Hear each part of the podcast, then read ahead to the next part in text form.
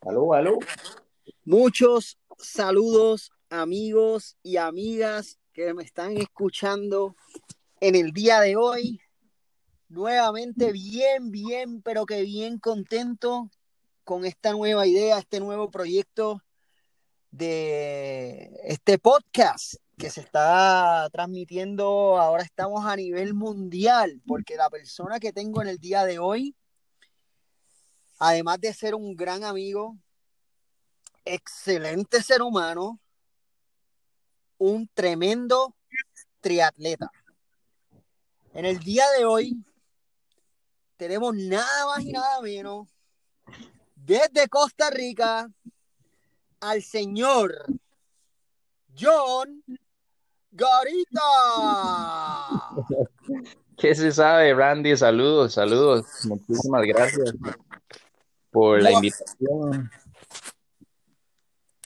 John, qué placer tenerte aquí en el día de hoy. Este es mi segundo podcast y nada más y nada menos que con vos. John, ¿cómo te sientes? ¿Cómo has estado? Sabemos que estamos pasando momentos difíciles con esto del coronavirus. ¿Cómo está eso por allá en Costa Rica, John? Bueno, pues otra vez te agradezco la invitación, Randy. Para mí es un honor estar aquí compartiendo con vos y con todos los que van a escuchar el podcast. La situación tanto en Costa Rica como en el mundo es crítica y hay que estar bien atentos con la guardia arriba.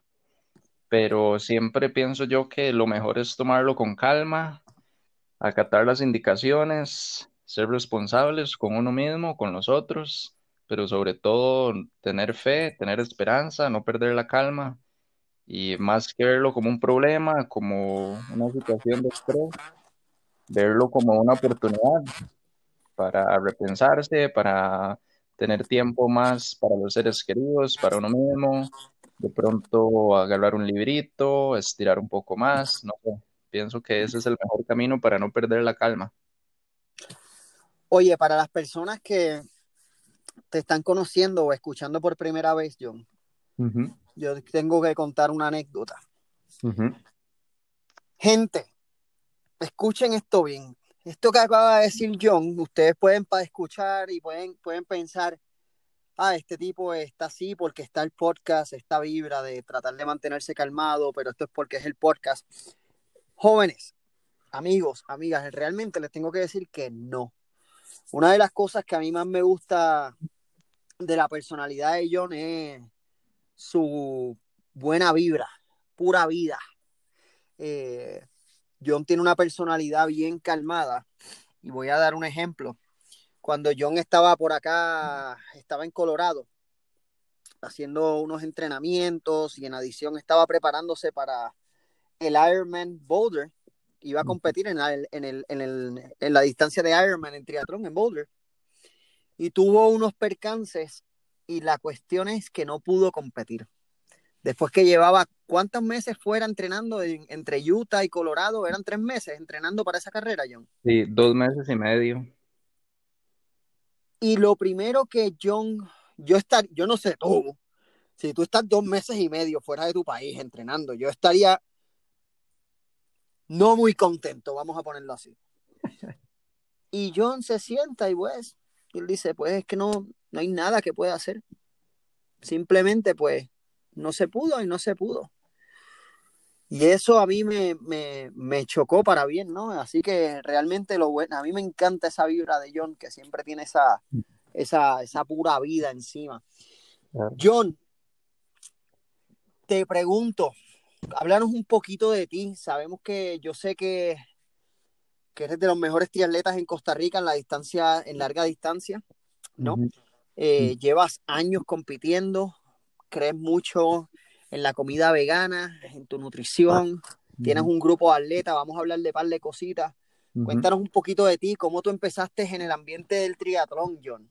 Ok, bueno, yo he sido el deporte, de cualquier manera, ha estado presente desde que yo tengo memoria.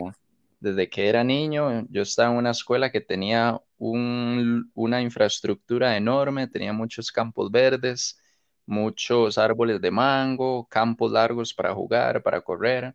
Entonces siempre estábamos o jugando fútbol, jugando canicas, corriendo, tirándonos semillas de mango, subidos en los árboles, siempre, siempre, siempre.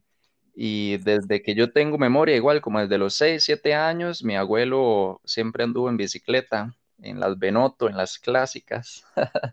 y a mí me fascinaba verlo, entonces como que de alguna manera me inspiró y tuve la oportunidad, la gran dicha de que mis padres también siempre querían que yo anduviera en bici, que estuviera afuera, que fuera a jugar bola. Entonces siempre estuvo presente el movimiento, sin ese momento pensar que era un deporte. Obviamente al ser niño lo hacía por diversión, a tal punto que ni siquiera quería almorzar, no quería cenar. Lo único que quería hacer cuando no estaba en la escuela era estar jugando fútbol con los amigos o andando en bicicleta. Y así poco a poco pasaron los años, siempre seguí jugando fútbol. Luego como que me gustó un poquito más la bicicleta y me compré una bicicleta de montaña para empezar a explorar las montañas. Aquí donde yo vivo estoy muy cerca, estoy casi al pie de las montañas, de un par de volcanes. Entonces siempre, siempre uno apenas empezaba a pedalear, a, los cinco minutos ya estabas en una cuesta, en una loma, subiendo duro, duro. y sí, qué rico. Naturaleza, riquísimo. En, en, cinco minutos ya estabas en un trail y ya puros árboles, pura naturaleza, algo puro era algo que disfrutaba muchísimo. Y bueno, ya después tuve la... Bueno, en ese momento fue un trago amargo porque me robaron la bicicleta que tenía ya cuando hacía deporte, no competitivamente, pero sí lo hacía con mucha disciplina. Y me la robaron y bueno, pues no tenía el dinero para comprar inmediatamente otra bicicleta. Entonces, hace una semana me sentía un poco raro, ya la segunda semana sin hacer ciclismo y sin hacer realmente deporte, me empecé a sentir bastante extraño físicamente y mentalmente. Y entonces decidí meterme a clases de natación. A mis 20, casi 23 años. Y bueno, pues, a los 23 años comenzaste en la natación. Comencé en la natación, sí. Sin saber. ¿Cuántos años tienes ahora, John? Ahorita tengo 33 hace 10 años ya. Ah, o sea, que hace 10 años comenzaste en la natación porque ya no, o sea, no, no tenías dónde rodar, ¿cierto? Porque te habían robado la bicicleta entonces. Exactamente, no tenía con qué rodar, pues, no tenía bicicleta, pero quería hacer algo, quería hacer deporte, algún movimiento físico.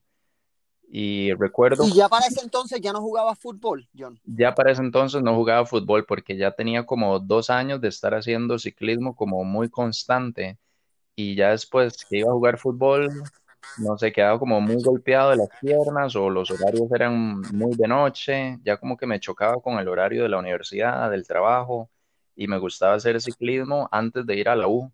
Siempre salía de 5 de la mañana a 7, un par de horitas como cuatro o cinco veces a la semana. Entonces ya había dejado el fútbol de lado. Claro, y entonces empezaste a nadar y esa aventura en natación, porque usualmente pasan dos cosas. O te gusta o no te gusta tanto. y entonces ahí es que se decide lo que uno quisiera ahí. Si quieres entrar al mundo del triatlón, pues ahí se decide básicamente la, cosa, ¿no? Porque es como que, wow, esto está bien difícil, yo no me atrevo a nadar. O Luego es como que qué rico, terapéutica, bueno, vamos, vamos a seguir. ¿Cómo fue esa experiencia tú al entrar a nadar a los 23 años? Bueno, yo empecé a nadar, ni siquiera sabía en ese momento que existía el triatlón, no tenía noción de qué era y era muy poco sonado en Costa Rica, si acaso habían 100, 150 personas en ese momento que hacían triatlón y poco conocido, no se, no salían las noticias, no se veían los periódicos, nada, no habían revistas digitales, era digamos, al alcance de cualquier persona, no estaba así tan fácil. Pero bueno, empecé a nadar en una piscina de 50 metros, una piscina olímpica que está cerca de mi casa, al aire libre. Me inscribí en un curso, como cualquier otra persona, para aprender en el curso básico. Y bueno, llegué y me dice, el instructor me preguntó que si yo sabía nadar, yo le dije que más o menos, y me dice, bueno, empieza a nadar a ver qué tal. Y ya me llama y me dice, venga, venga, venga. No, no, usted no sabe nadar, no puede nadar en el carbón. Y yo, bueno, hey, hey, aquí yo vengo a aprender, le dije. Entonces ya me dijo, bueno, empieza a patear. Bueno, fue una tragedia, ¿verdad? La patada, en vez de ir hacia adelante, iba hacia atrás, imagínate. Cansadísimo. Mira, te voy a hacer una pausa porque yo te tengo que contar una experiencia. Ajá. Esto es el, este, algo que a mí me pasó la primera vez que fui. Yo estaba en, en, pues, yo era, yo surfeaba, corría skateboard, ya yo estaba corriendo bicicleta y una amiga me dice, Randy, tú debes de meterte a triatlón. Y yo, triatlón, yo no sé lo que es triatlón, igual que tú. Ajá. La cuestión es que ella me busca y me lleva a, a esta piscina, esta alberca, donde el entrenador es Carlos Lomba, a lo mejor has oído de él, la semana que viene lo tengo aquí en el podcast, by the way, un tremendo amigo y tremendo triatleta. Eh, entonces, es, en ese tiempo nadie usaba estas esta soft, tú sabes, ahora todo el mundo es sofisticado, ¿no? Con, Sí, sí. con los triathlon suit, con Ajá. los jammers bien tapaditos. Antes era todo el mundo en Spiro, ¿verdad? Sí, sí, sí. Entonces, yo estoy con un traje de baño de, de surfing Ajá. y tengo un calzoncillo negro debajo. Y yo veo a todo el mundo en Spiro y yo dije, espérate, yo no voy a hacer el ridículo y meterme a nadar con un, con un traje de baño de surfing. Y me quité el pantalón y me metí en calzoncillos. Esa fue mi primera experiencia en natación. Y, y, y, y eso fue a los 16 años. Pero bueno, nada, seguimos. Este, te movieron del carril uno, John. Y Sí, entonces, me sacaron del carril largo, digamos, de 50 metros y me pusieron a lo ancho, que eran como 15 metros. Pues a empezar así con ejercicios muy básicos de cómo patear, cómo empezar a bracear solo con un brazo, luego el otro, meta la cabeza, sáquela, respire. sí, básicamente desde el principio, desde cero. Desde cero porque no sabía nadar, o sea, ni siquiera podía cruzar 25 metros. Y no, no, o sea, no podía. Ni de, con mala técnica, ni mucho menos con buena técnica. Pero bueno, como vos decís, yo no sabía que era el triatlón y en ese momento era algo que yo quería hacer porque lo necesitaba, mi cuerpo y mi mente me lo, me lo pedían. Y claro, era un gran reto, pero a mí me gustan los retos. De, muchas índoles me gustan y ese que involucraba el control corporal, el control mental, coordinación, seguir con la disciplina del deporte, de ahí me encantó, me era un ambiente diferente, la gente era muy buena gente, era en el agua y se acoplaba con el presupuesto, por supuesto, y con el horario. Y bueno, seguí, seguí, seguí. Claro. Y, y de ahí saliste a hacer eh, tu primer triatlón. ¿Cuándo fue que hiciste tu primer triatlón, John? Mi primer triatlón pudo haber sido eso como ya a los dos años de estar nadando, tal vez. Como ya a los dos años, Sí, que como a los 25 como a los 20, no, tal vez, sí, como 24, 24, 25 años. Y que ya llevas casi año, 10 años compitiendo. Mira, te tengo una pregunta. ¿Cómo es? Tú obviamente vienes del background de fútbol y eres un corredor. Eres excelente corredor. No tan solo individual, sino también off the bike, bajándote de la bicicleta. Ese talento ya tú lo tenías desarrollado del fútbol, lo fuiste desarrollando poco a poco, al igual que la natación y el ciclismo. Bueno, esa parte es bien interesante porque sí, realmente nunca fue el- de las tres disciplina- disciplinas del triatlón, fue la última que empecé a desarrollar, realmente ya cuando estaba específicamente en un equipo de triatlón. El ciclismo, a pesar de que nunca tuve un entrenador específico de ciclismo, sí hice muchos años ciclismo antes de empezar a hacer triatlón. Y al igual que la natación, por lo menos hice dos años de solo natación sin triatlón.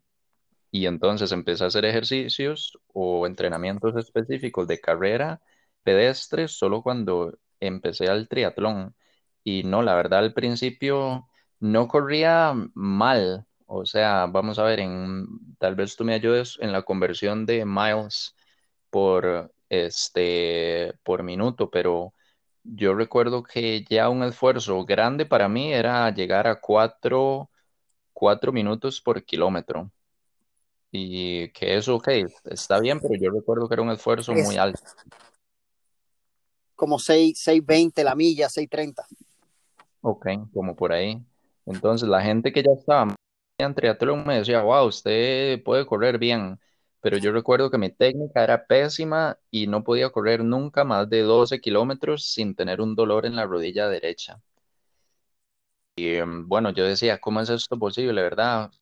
Mi mente de querer investigar un poco, de tener curiosidad, empecé a investigar sobre em, sobre todo sobre la musculatura para correr, sobre ejercicios específicos para mejorar la corrida, sobre técnica, etcétera, etcétera, y empecé a hacer cosas específicas para mejorar mi carrera pedestre. Inclusive recuerdo ya cuando estaba en el equipo fuerte que tuve. No, no, sigue, perdón. Una, una vez que empecé ya con un patrocinio acá en Costa Rica del equipo Newton, los primeros, que tal vez el primer año no era tan buen corredor.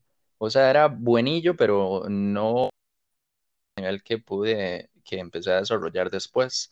Y esto a raíz de muchos ejercicios que hacía mm, específicos para la carrera. ¿Te consideras un estudioso del ejercicio? Sí, total, y es algo que me apasiona. Me gusta no solo estudiar, sino tener mucho control muscular. Me gusta la idea de poder controlar músculos cuando los quiero reclutar, digamos. Y por eso también me gusta. Eso está bien, bien interesante. Eso está súper, súper interesante. John, háblanos un poco. Has ido a Kona, al Campeonato Mundial de Ironman. Estuviste en ITU en larga distancia. eh, has competido en distancia half. Tienes un récord por ahí todavía en distancia half de corrida en Age Group en un half Ironman, ¿verdad? Si no me equivoco. todavía tienes el récord. En los eso fue en Monterrey y tengo el récord también del course de Age Grouper en Los Cabos. ¿Qué tiempo tienes en, ambos? Uh, bueno, de memoria no lo tengo al dedillo, pero me parece que la del half de carrera en Monterrey era de 1.21. Excelente. Y el total de, los cabos creo que andaba como por 4.24. Excelente. Y eso es comenzando hace nueve años atrás a competir. Wow. Mira, este, cuéntame de lo que se requiere para ti viviendo en Costa Rica, esa consistencia, esa disciplina para poder llegar a esas metas. Has estado en mundiales de 70.3 varias veces, has estado en Kona, en la mundial de Kona. Has tenido éxito tras éxito. Eh, ¿Qué se requiere?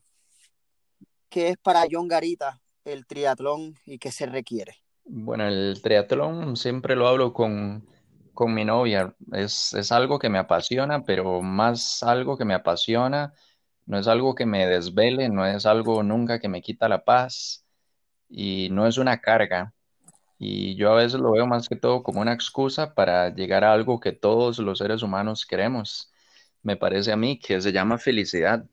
Es algo que a mí me llena de muchas maneras, que me permite viajar, que me permite conocer gente, que me permite explorar el mundo, investigar, tener más conocimiento. Y todo eso son ingredientes esenciales para poder tener paz. Y también por eso yo pienso que a la hora de competir, nunca me siento bajo presión, nunca siento, me reprimo si no salen las cosas bien. Siempre lo veo como un lujo y como una bendición y lo agradezco siempre, todos los días, tener un cuerpo sano, tener una mente sana y poder hacerlo.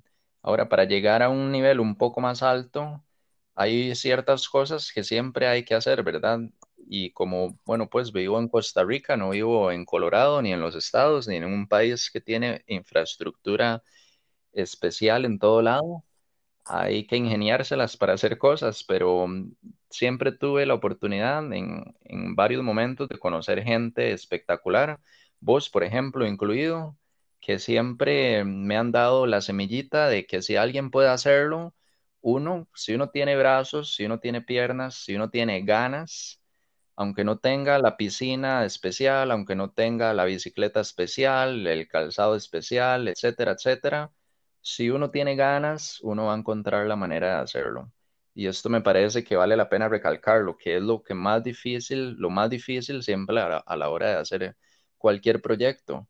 No ver cómo específicamente van a salir las cosas, eso lo puede engañar a uno en el camino. Lo que uno tiene que hacer, pienso yo, siempre es tener la fe de que las cosas van a salir y no perder su norte y su visión en ningún momento. ¿Cómo van a salir las cosas? ¿Cuándo van a salir las cosas?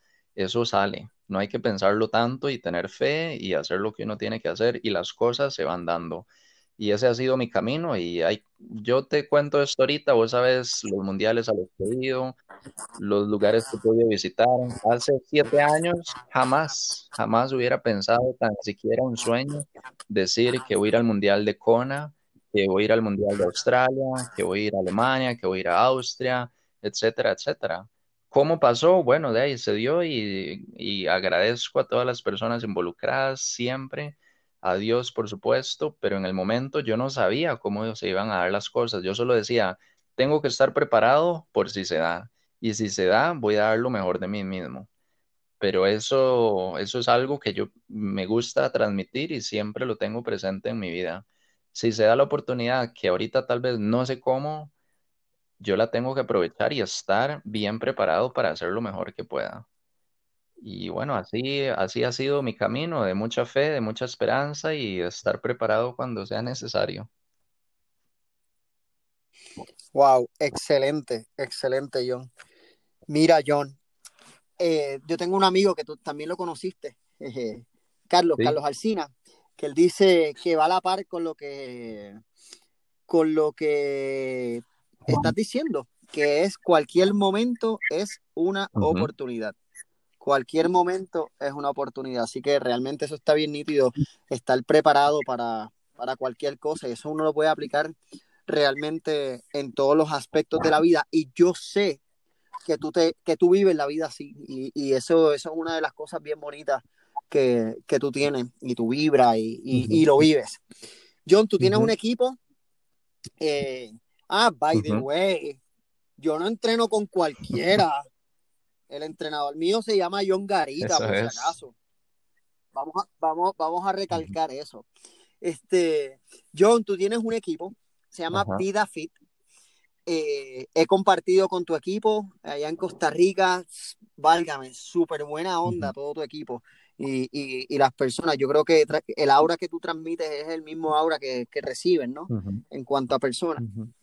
Eh, cuéntanos, háblanos un poquito de tu etapa de entrenador, que la recién estás como, ya llevas un tiempo como entrenador, pero recién estás como entrenador de tu propio equipo como tal, que, que creaste un equipo. Háblame un poquito de eso, de, de, tu etapa como entrenador y aplicándolo en los aspectos diarios de tu rutina de Claro, bueno, esto ha sido un proyecto que se ha ido dan- dando forma de varias maneras. En un inicio, eh, lo que me interesaba más que todo era estar a disposición de la gente que me buscaba. No tanto hacerlo como un equipo, sino yo decía, bueno, ya tengo un conocimiento acumulado que me gustaría poner al servicio de personas y compartirlo. Y poco a poco vinieron un poco más de personas, luego por ahí gente me recomendaba, bueno, ya, hazte un equipo. Me senté, lo analicé y yo dije, bueno, ok, ya tengo que tomar una decisión porque si quiero hacerlo bien va a requerir más energía, más tiempo, entonces dejé mi otro trabajo un poco de lado para, para ya formalmente formar un equipo, tener un horario de entrenamiento y este, buscar patrocinadores, tratar de llamar más gente, hacer actividades, acompañarlos en competencias. Y bueno, todo se ha ido desarrollando de buena manera, poco a poco va creciendo, cada vez más actividades y ha sido bien interesante para mí tratar de buscar ese balance entre atleta y entrenador, porque tenés, mi equipo es abierto a cualquier nivel, ¿verdad? Desde la persona que está aprendiendo a nadar hasta la persona que quiere hacer su PR de abajo de cinco horas, por ejemplo, en un half. Y, en- y si es muy variado, pues vos sabes que para estar acompañándolos hay que siempre estar ahí. A la gente le encanta el acompañamiento independientemente del nivel. Entonces he estado probando cosas y bueno, eh, creo que he mantenido bien el balance. Este, mm, siempre tratamos de hacer entrenamientos grupales, por lo menos el calentamiento, que sean todos juntos, independiente del nivel. Eh, como Costa Rica es un país bastante pequeño, pero a pesar de eso, muchas personas viven en varias zonas geográficas diferentes y que por tráfico a veces se complica siempre estar todos en el mismo lugar. Entonces hacemos separación de grupos por zonas geográficas y yo trato de favorecer como tres puntos este, geográficos diferentes por temporadas, como para que cada uno se sienta un poco más acompañado. Y bueno, ahora... Eso está súper. Eso está súper, súper, tratando de adaptarse a las personas por población. John, llevamos 25 minutos, mis podcasts lo voy a estar tratando de hacer entre 30 y 35 minutos. Y sé que tenemos muchísimas cosas más que hablar y, vamos a seguir hablando y tenemos que hacer una segunda entrevista. Pero antes de esto, yo tengo dos preguntas más. La primera pregunta, antes de hacer la pregunta final. John, ¿cuál carrera para ti ha sido la más importante en tu carrera deportiva y por qué? bueno, hay, hay varias, pero realmente el mayor logro que he tenido hasta la fecha ha sido en el Mundial de 73 en Australia. Hice segundo lugar y toda esa competencia fue algo espectacular. Desde el momento que empecé a empacar hasta el momento que crucé la meta y me di cuenta que había llegado de segundo, bueno, yo me costó creerlo. O sea, que tú estabas, tú llegaste, fuiste ese año segundo, segundo en el mundo, así mismo. Y Excelente. eso fue espectacular, de imagínate, un, creo que ha sido el mejor a nivel de age grouper en Costa Rica, ha sido la mejor posición que se ha obtenido en un mundial de 73, tanto masculino como femenino. Entonces eso queda por ahí. Y aparte de eso fue buen tiempo, fue 4 horas 16. Oh, perdón, ahí fue 4.07 más bien. 4 horas 7 minutos. 4.07. Excelente tiempo, John. John, para concluir, las personas que nos están escuchando, que nos van a escuchar, ¿algún consejo que tú tengas para ellos puede ser deportiva en cuanto al ambiente del deporte, en cuanto a la vida. Tú eres un ser súper espiritual, que crees en la yoga, que eres vegano, eh, te nutres súper saludable. Eso es otro tema que, tenemos que tocar después. Eh, ¿Qué tú le puedes recomendar a esas personas? Puede ser de ambiente de, deporte o en la vida. Bueno, yo pienso que puede ser un poco de todo, porque somos seres integrales y que nos afectan varios, varias situaciones de varios ámbitos en la vida y todo juega. Si no estamos bien en relación de pareja, si no estamos bien en el trabajo, en la parte económica, con los hijos, con la parte propia nuestra interna, eso nos va a afectar a nosotros y se va a ver reflejado en todas las áreas. Entonces, siempre hay que buscar integrar todas esas áreas de manera saludable, con un balance y con serenidad. Yo siempre algo que me gusta decirles a las personas últimamente es que la felicidad, que es algo que todos aspiramos, se puede lograr independientemente de donde uno esté, de la situación en la que esté. Y hay varias técnicas para hacerlo y varios consejos que uno puede seguir, pero uno de ellos es al día, lo primero que hay que hacer en la mañana, apenas uno abre los ojos, es dar gracias a tu pareja, a tu vecino, a Dios, a la vida, por el solo hecho de poder respirar. Agradecer siempre lo simple, el hecho de tener un techo, el hecho de tener comida, el hecho de tener lo que sea, de estar vivo sin enfermedad, ya es algo para estar agradecido todo el día. Y son cosas que por el corre, de la vida, porque por los anuncios que vemos en, en la media, se nos olvida y muchas veces nos hacemos problemas, nos amargamos solos, simplemente por no estar en un estado de gratitud y agradecimiento. Y creo que es un mensaje fuerte, sencillo, que la gente se puede llevar.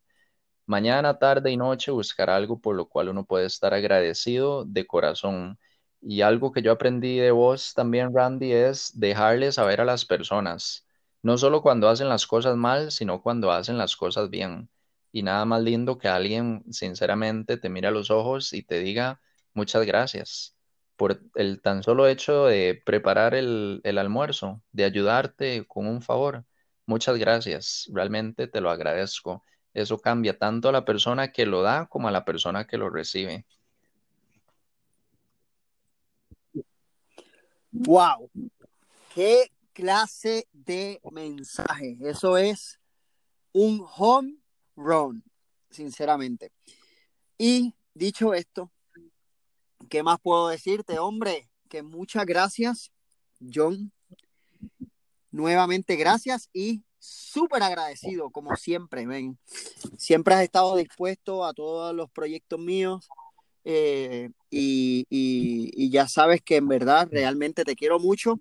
Eres un hermano, eres parte de nuestra familia y, y tenemos que hacer otra entrevista porque tenés que hablarme, que, quiero que me hables de, de la nutrición, de la dieta, eh, pero son tantos temas con, con un gran ser, huma, un ser humano que hay veces que no, no tenemos ni tiempo, pero para eso se podría hacer otro tema.